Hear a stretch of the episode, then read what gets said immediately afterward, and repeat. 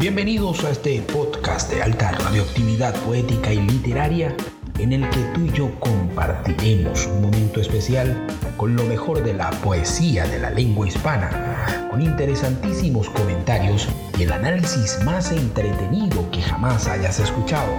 Esto es Chernobyl Club y quien les habla, Ernesto Escobar, un traficante de sueños que los escribe en pequeñas papeletas y los consume habitualmente. Comenzamos.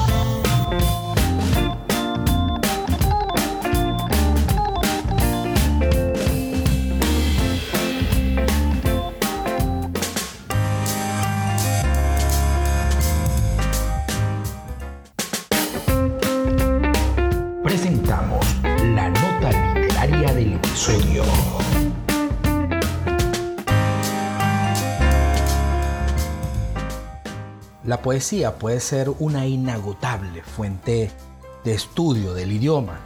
Sin embargo, su mayor riqueza está en su capacidad de hacernos explorar las más grandes e insondables fosas del alma humana, pues en ella la tinta, más que un pigmento, es un auténtico vehículo a través del cual los poetas sacan de sí lo que lleven en su interior, desde los más prístinos sentimientos hasta las oscuridades de sus corazones desolados. Hagamos que el valiente acto de verter sobre el papel lo bueno y lo malo, lo candoroso y lo pútrido, merezca la pena. Leamos poesía.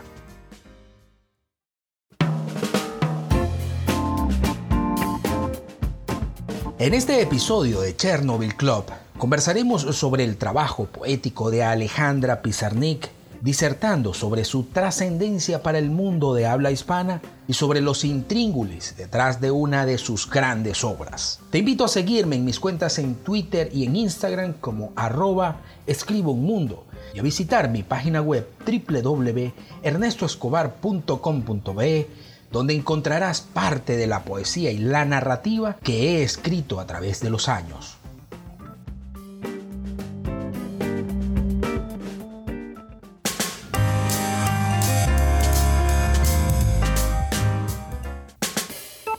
Como en anteriores minutos he indicado, en este episodio de Chernobyl Club traigo uno de los poemas más definitorios de Alejandra Pizarnik, quien nació en Avellaneda, Argentina, el 29 de abril de 1936, con el nombre de Flora Alejandra Pizarnik, y se suicidó en Buenos Aires el 25 de septiembre de 1972 con una sobredosis de medicamentos. La poesía de Alejandra Pizarnik es una interminable búsqueda de respuestas a las más impostergables preguntas sobre sí misma, de modo que sus poemas son una especie muy hermosa de soliloquios en los que se explora, se cuestiona, se acusa y se absuelve. Son dialéctica pura, hermoseada con recursos literarios que rompen con el patrón lírico de los autores previos al boom latinoamericano. A Alejandra, sin duda, podemos describirla como una poeta maldita que nunca encontró redención más allá de la tranquilidad que le daba el desangrarse sobre sus papeles. Quienes la conocieron la describen en el trabajo creativo como una mujer profundamente meticulosa que escribía frases en fichas que iba apilando una sobre otra y luego comenzaba a ordenarlas en un ir y venir de sus propios fantasmas y temores. Uno de estos últimos, la necesidad insoslayable de reconocimiento público. Llegó a escribir alguna vez, temo que mis deseos de escribir no sean más que medios para conseguir el fin anhelado. Éxito, gloria, fe en mí, también pueden ser excusas, ya que no estudio en serio, ya que no vivo en serio.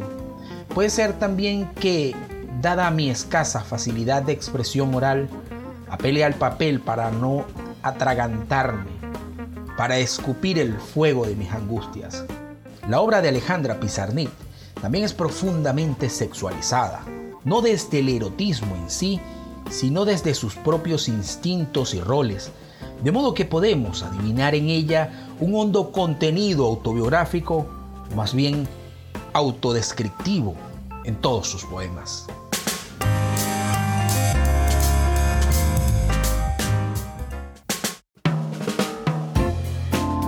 El poema de este episodio se titula Exilio.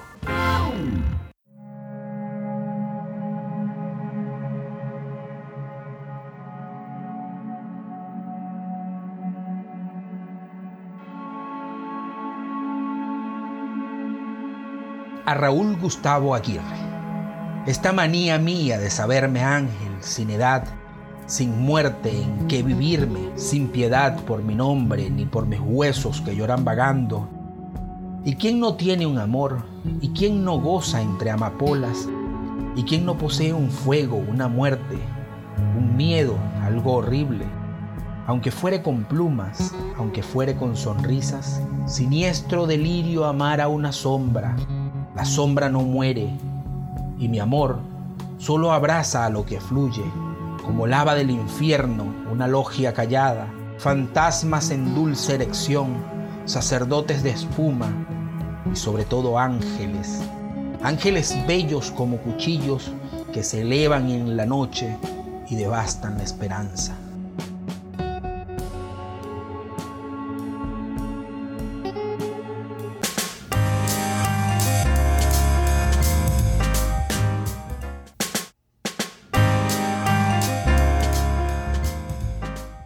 Llegado a este punto del episodio, me tomo la libertad de discernir sobre el contenido de este poema. Creo que ya desde la primera estrofa se puede evidenciar la necesidad que Alejandra tiene en ese momento de poner un punto final a su vida. Para expresarlo, apologiza a la muerte, lo que hay después de ella, planteando además la propuesta filosófica de que solo se puede vivir a través de la muerte o lo que es lo mismo, la muerte no es el final de la vida, sino el principio de una sin decadencia, sin vejez, sin sufrimiento. Alejandra también plantea allí su leitmotiv, la carencia de un amor o de manifestarlo públicamente. Es una elevada necesidad de aceptación que conjuga con figuras literarias que demuestran el interés plenamente sexual de sus versos.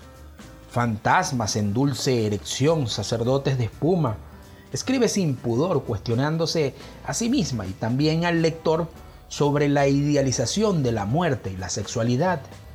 ¿Habrá sexo después de la muerte? ¿Morirán con el cuerpo los trastornos derivados de la sexualidad? Magistralmente, Alejandra Pizarnik coloca en nuestra mente imágenes poderosas y aún así indeterminables. Ángeles, bellos como cuchillos, Pareciera una comparación un tanto asiaga y algo atrevida, y quizá un oxímoron bastante exagerado. Sin embargo, tomando la figura retórica y anclándonos a los zapatos suyos, ¿no es acaso un cuchillo el ángel más bello para un suicida?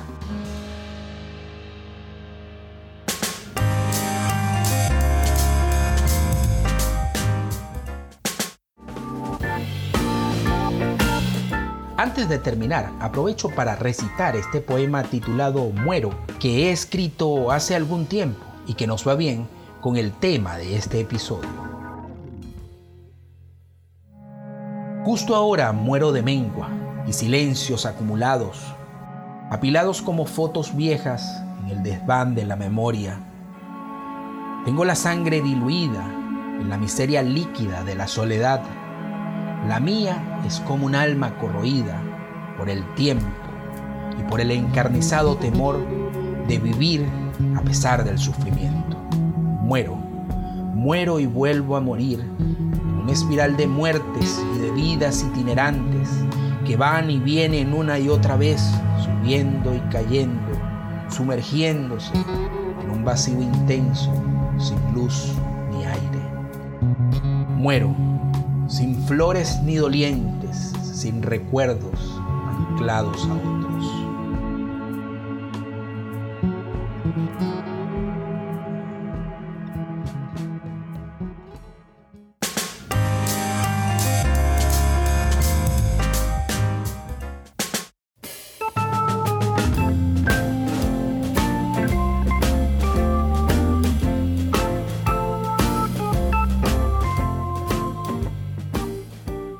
Finalmente te invito una vez más a seguirme en mis cuentas en Twitter e Instagram como arroba escribo un mundo y a visitar mi página web www.ernestoescobar.com.be donde encontrarás parte de la poesía y la narrativa que he escrito a través de los años.